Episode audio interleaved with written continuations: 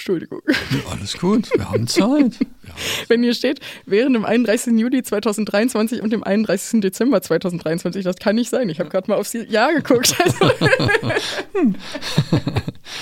Herzlich willkommen in der Glaskugel, Ihrem Podcast für die Datenschutzthemen der Zukunft.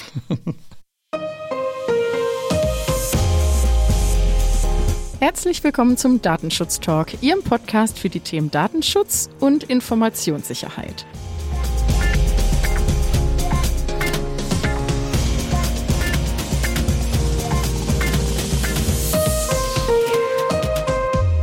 Wir begrüßen Sie zu einer weiteren Ausgabe unserer wöchentlichen Datenschutz-News. Wir, das bin einmal ich, Laura Droschinski, und an meiner Seite heute. Markus Sechel, hallo Laura. Hallo lieber Markus, schön, dass du da bist. Ich freue mich auch.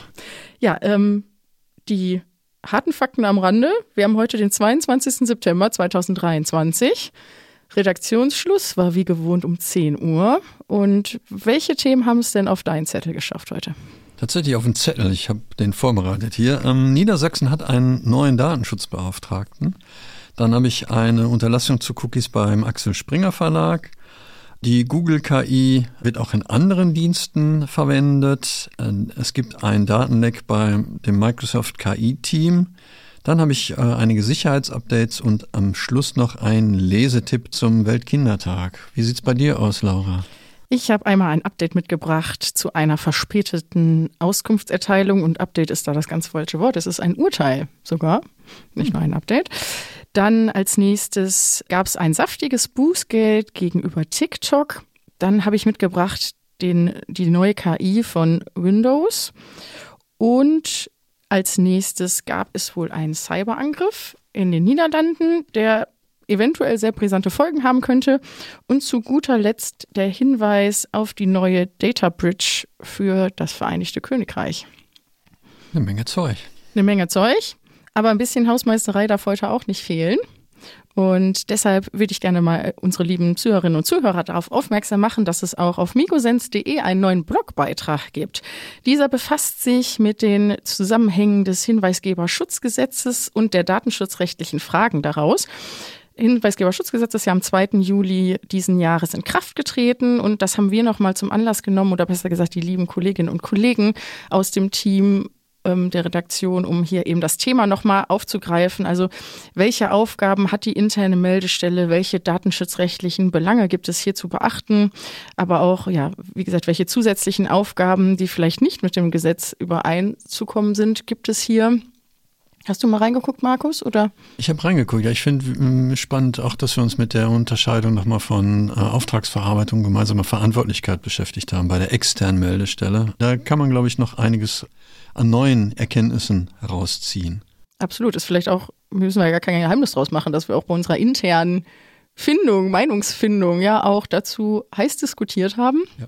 Ja, der Gesetzentwurf hat ja ähm, den Artikel 28 erwähnt beim Hinweisgeberschutzgesetz und wir dann aber die Auffassung vertreten haben, dass wenn man eine externe Meldestelle beauftragt, die dann sich auch wirklich um die Ermittlung kümmert, dass er die Tendenz hat, eine gemeinsame Verantwortlichkeit zu sein. Und haben es ja dann festgelegt und David, den äh, Sie ja auch hier aus dem Podcast kennen, hat auch an einer Veranstaltung teilgenommen online von der Stiftung Datenschutz. Und da war das auch nochmal Thema. Und äh, ich bin ganz froh, dass man in dem Kreis sich dann auch dazu entschieden hat, das als gemeinsame Verantwortlichkeit zu sehen. Also das, wie gesagt, auch Grundtenor unseres Artikels, unseres Blogartikels auf der Webseite migosense.de. Genau, den Hinweis oder besser gesagt die Verlinkung in die Shownotes haben wir natürlich mit aufgenommen. Also sozusagen starten wir direkt mit dem Lesetipp. Ja, den Lesetipp vorne angestellt und äh, dann machen wir nachher noch ein Wrap-up, dann haben wir es wirklich rund. Äh, Soll, soll ich mal mit meiner ersten Nachricht starten? Laura? Ja, genau. Wir möchten jemand Neues in dem Kreise der Landesdatenschützer willkommen heißen. Genau, Dennis Lehmkemper möchten wir ähm, herzlich willkommen heißen in, in unserer Runde der Datenschützer und natürlich im Kreis der Landesdatenschutzbeauftragten. Ähm, er ist jetzt am 15. September benannt worden, ganz offiziell.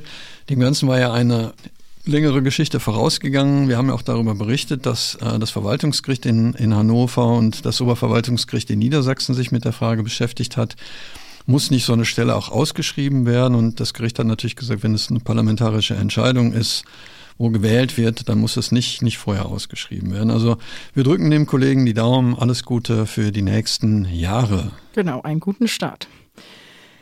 Dann komme ich zum Urteil, welches ich mitgebracht habe heute. Und zwar kommt das vom Landesarbeitsgericht in Baden-Württemberg. Und das Urteil ist vom 27. Juli 2023. Und wie ich ja schon vorhin angedeutet habe, geht es um eine verspätete Auskunftserteilung auf Verlangen der betroffenen Person gemäß Artikel 15 Absatz 1 DSGVO.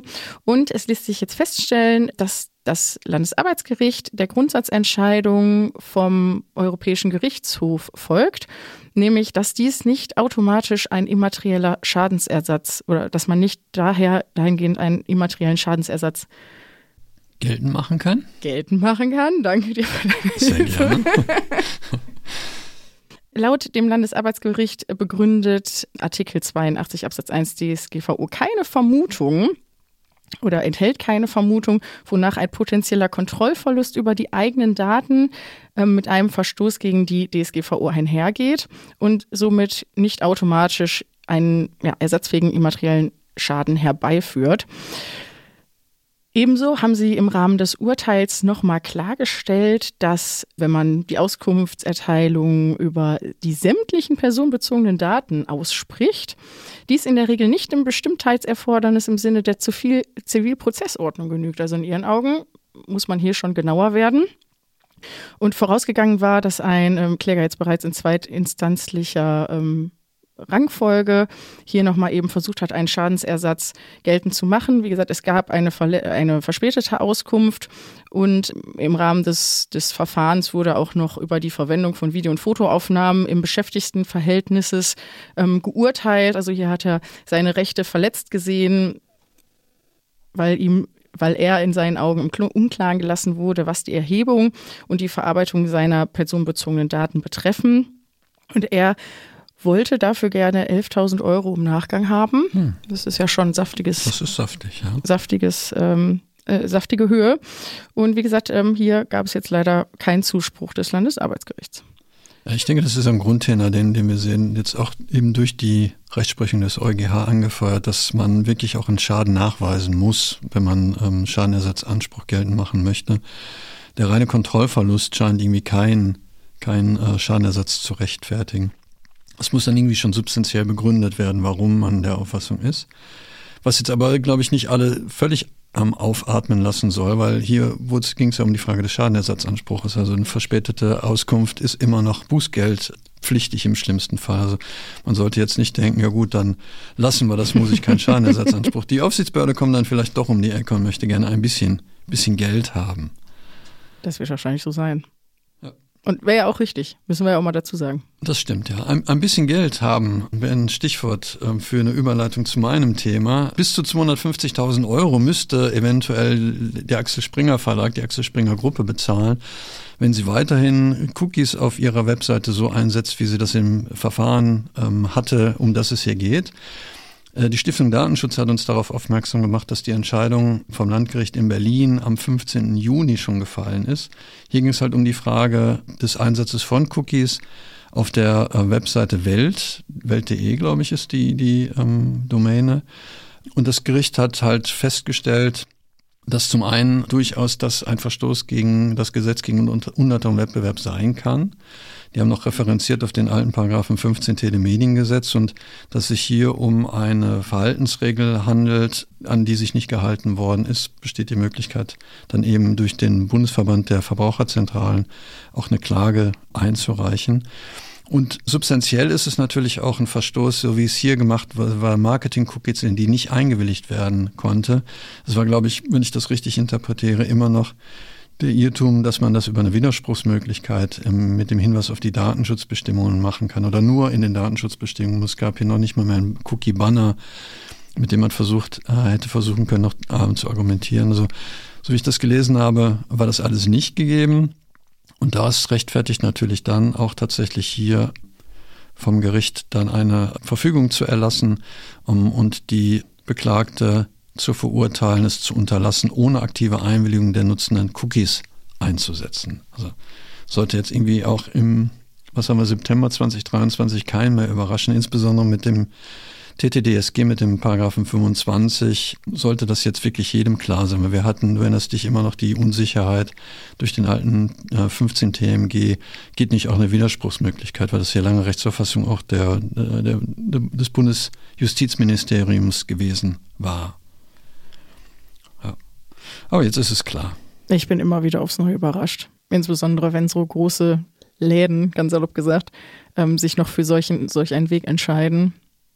Ja, das dann auch durchzuziehen, ne? Irgendwie, ja. ähm, das dann auch über den, den Klageweg zu gehen, statt zu sagen, ups, sie ja. ähm, haben wir wohl übersehen. Ja. Ah. Was hast du gerade gesagt? Kleines Entgelt? Kleines Entgelt, genau. Kleines Entgelt. Äh, hätten wir vielleicht heute die Themenfolge nennen können, nicht Themenfolge, aber die Folge nennen können. Ich habe nämlich auch ein kleines Entgelt mitgebracht. Hm. Das ist natürlich sehr ironisch gemeint, denn es gab am 15.09 ein Bußgeldbescheid für TikTok. Und zwar kam der aus Irland in Höhe von 345 Millionen Euro. Ja, ich habe auch gestockt, äh, als ich das gesehen habe. Es ist eine Zahl mit vielen Nullen, also wirklich ein beeindruckend, beeindruckend große Zahl. Ja. Neunstellig. Ja, echt schon extrem hoch, aber auch ähm, wahrscheinlich gerechtfertigt. Ähm, den Bußgeldbescheid gab es jetzt im Anschluss an einen Streitbeilegungsbeschluss des ähm, Europäischen Datenschutzausschusses, die mit der irischen Datenschutzaufsichtsbehörde zusammengearbeitet haben und die Behörde hatte eine infolgedessen eine groß angelegte Untersuchung gestartet und diverse Verstöße im Umgang mit den Daten von Minderjährigen und Jugendlichen festgestellt.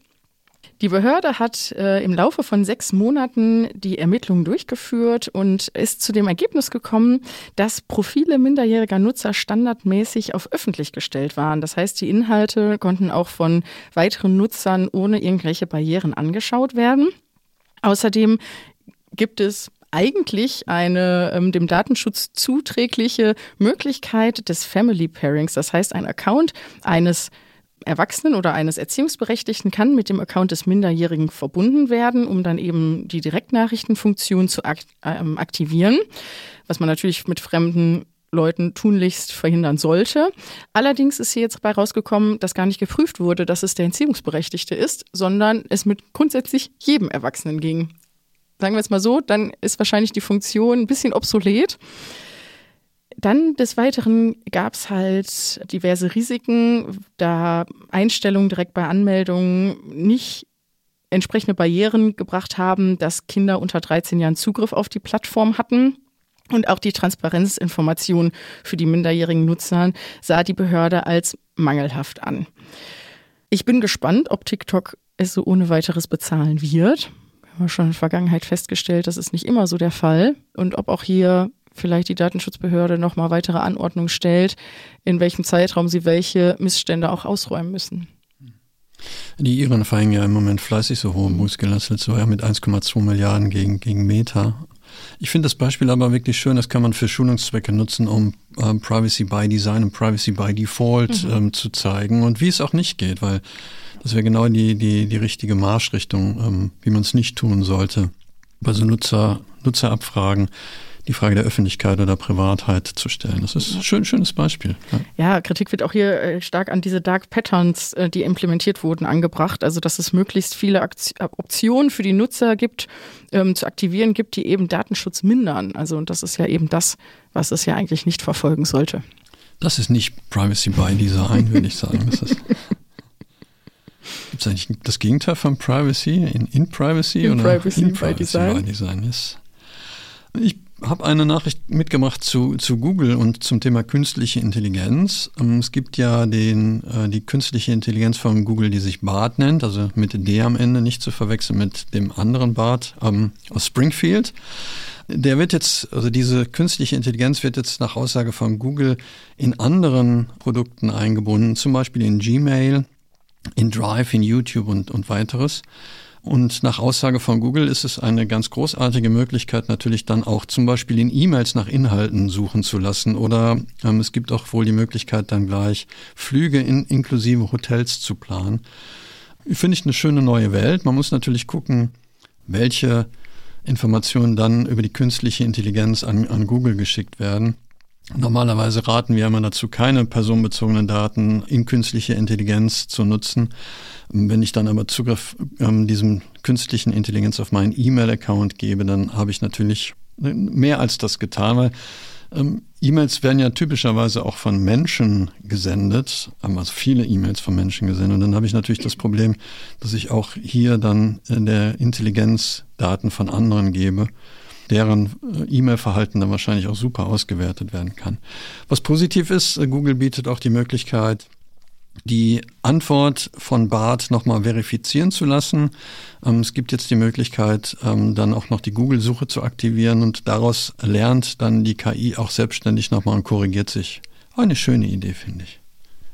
Ja, schöne neue Welt. Ähm, passt dazu ganz gut, weil ich habe das KI-Update von Windows mitgebracht, mhm. nämlich Windows 11 hat wohl laut äh, seinen Herstellern ab Ende September auch die Möglichkeit, das KI-System, den KI-Assistenten Copilot, ich nenne ich spreche jetzt mal Englisch aus, vielleicht auch Copilot, wir wissen es nicht. Wir wissen es ähm, auf diesen kann man dann zukünftig zugreifen und im Laufe des Jahres soll der Assistent dann auch im Browser Edge und auf die komplette Office-Plattform Microsoft 365 ausgerollt werden und somit auf alle Produkte auch anwendbar sein.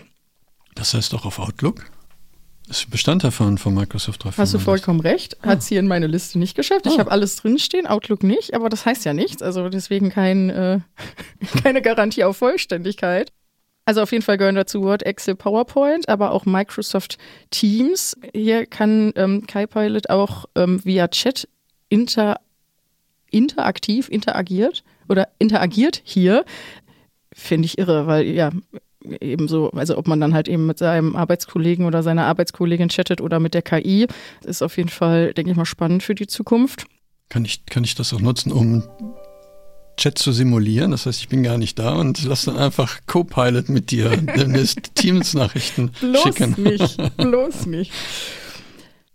Zurück zum Thema schöne neue Welt. Also man kann ihn zukünftig einfach über die Taskleiste oder mit einem Tastaturkürzel auf rufen, wenn man es denn, es soll wohl eine Bezahlfunktion sein, also ein kostenpflichtiges Add-on. Und ähm, ja, man verspricht sich eben davon, dass der Chatbot das Ziel hat, die Produktivität von Unternehmen zu steigern. Also der Hintergedanke ist ja vielleicht nicht ganz verkehrt, aber nichtsdestotrotz, ja, ich glaube, liegen da sehr viele Risiken hinter. Was ich ein bisschen schade finde, es wurde schon gesagt, das ist so die Ablösung von Karl Klammer. Kennst du den noch? Ja, selbstverständlich. Ich bin mhm. alt genug für Karl Klammer. Ja. den niemand gemocht hat, weil er immer dann ja. gekommen ist, wenn ihn keiner gebraucht hat. Ja, ja deswegen gibt es jetzt den cooleren Namen. Ah, okay, Copilot. Was ich bei meiner vorigen Nachricht geschlammert habe, ähm, die Funktion vom Bart ist halt standardmäßig aktiviert und ist offensichtlich nicht kostenpflichtig. Die muss man dann aber händisch deaktivieren. Ja. Spannend. Das ist hier ja dann bei Microsoft offensichtlich ein Mehrwertdienst, den man dann noch gesondert beauftragen muss. Das ist deutlich sicherer dann. Ja, wollte ich gerade auch sagen, es ist ja eigentlich der vernünftigere Weg. Der vernünftigere Weg. De deutlich sicher. Ich habe mir selber wieder eine gute Überleitung gebaut. ähm, sicher ging es offensichtlich nicht bei dem Microsoft KI-Team zu, weil ich finde es find so interessant, wenn wir gerade darüber reden.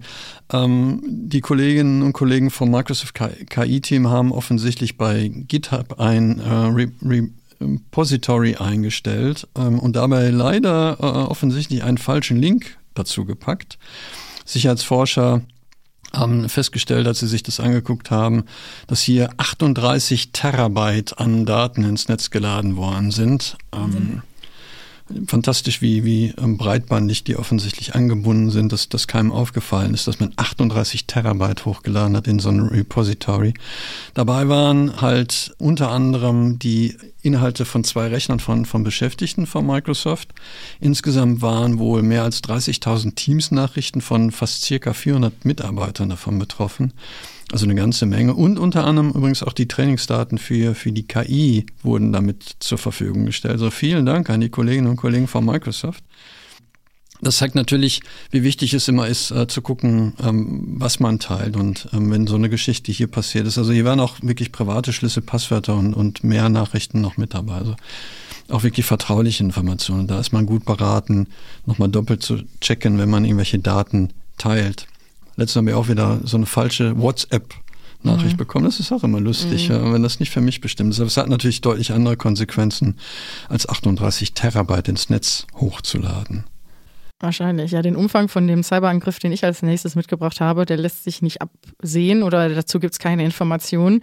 Denn betroffen ist hier der Internationale Strafgerichtshof in Den Haag. Der hat jetzt nämlich im Rahmen einer Pressemitteilung bekannt gegeben, dass dort Anomalie, anomale Aktivitäten in den IT-Systemen entdeckt worden sind. Und ähm, im Laufe der vergangenen Woche, und das halt ja, garantiert wird, dass umgehend Maßnahmen ergriffen wurden.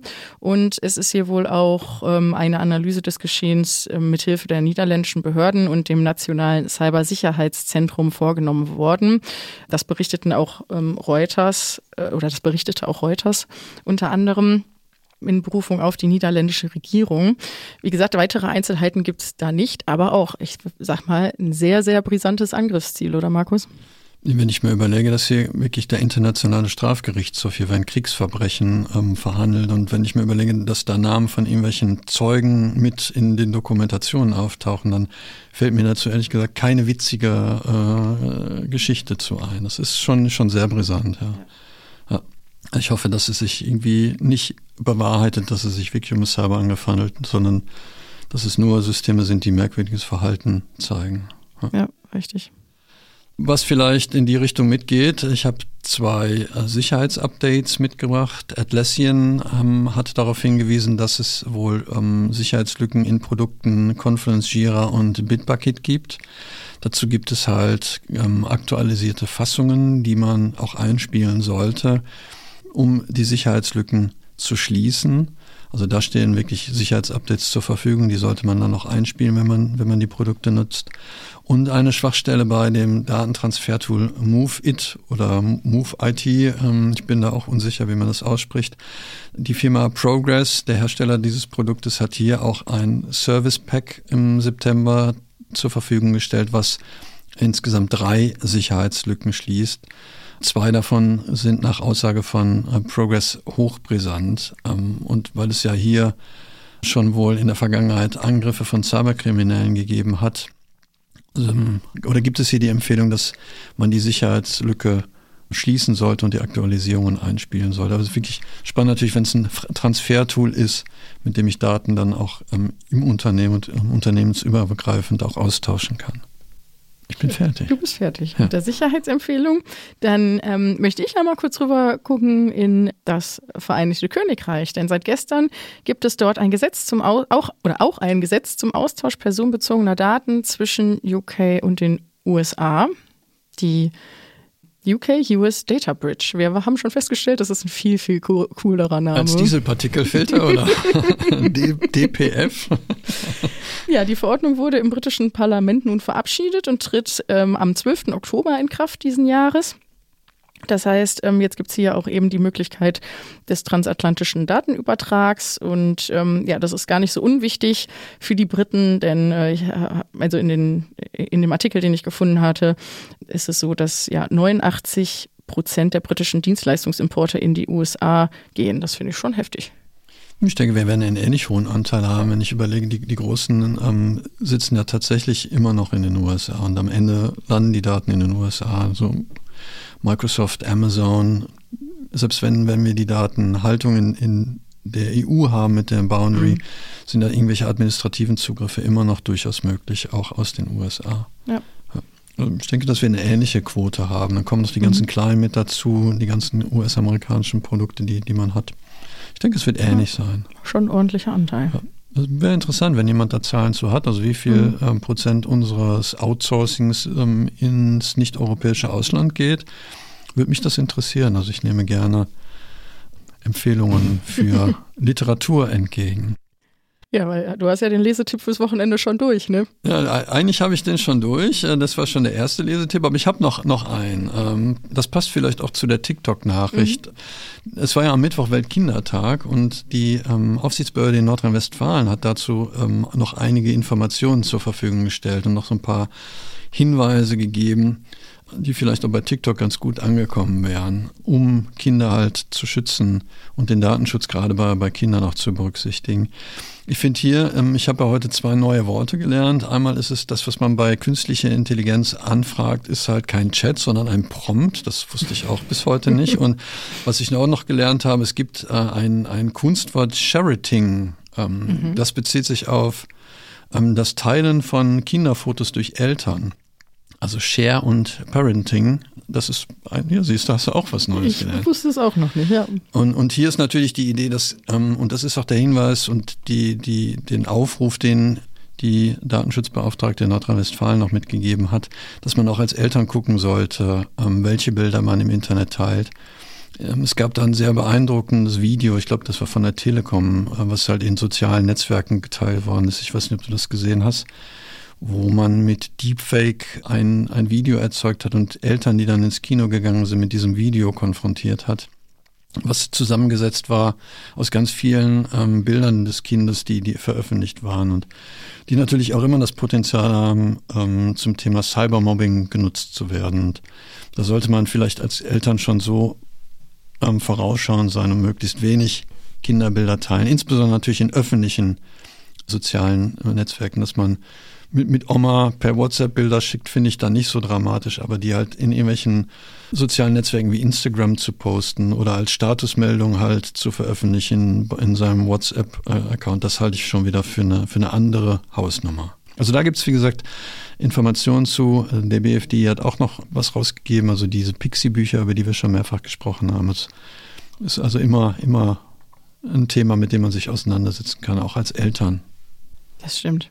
Und vielleicht nochmal zur WhatsApp-Statusleiste immer mal wieder der gut gemeinte Hinweis, es gibt Black- und White-Lists, die man pflegen kann, mit denen man den, äh, den Zugriff oder beziehungsweise die Ansicht der Bilder steuern kann als ähm, Veröffentlicher. Hm. Finde ich ganz. Äh, Vielleicht mal eine Themenfrage mal. How, how, to use WhatsApp.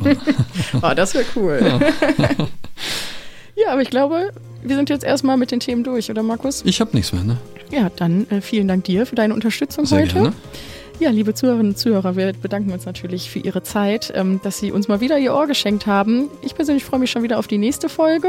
Ich hoffe, Ihnen geht es ähnlich und ähm, sage bis zum nächsten Mal. Bis bald.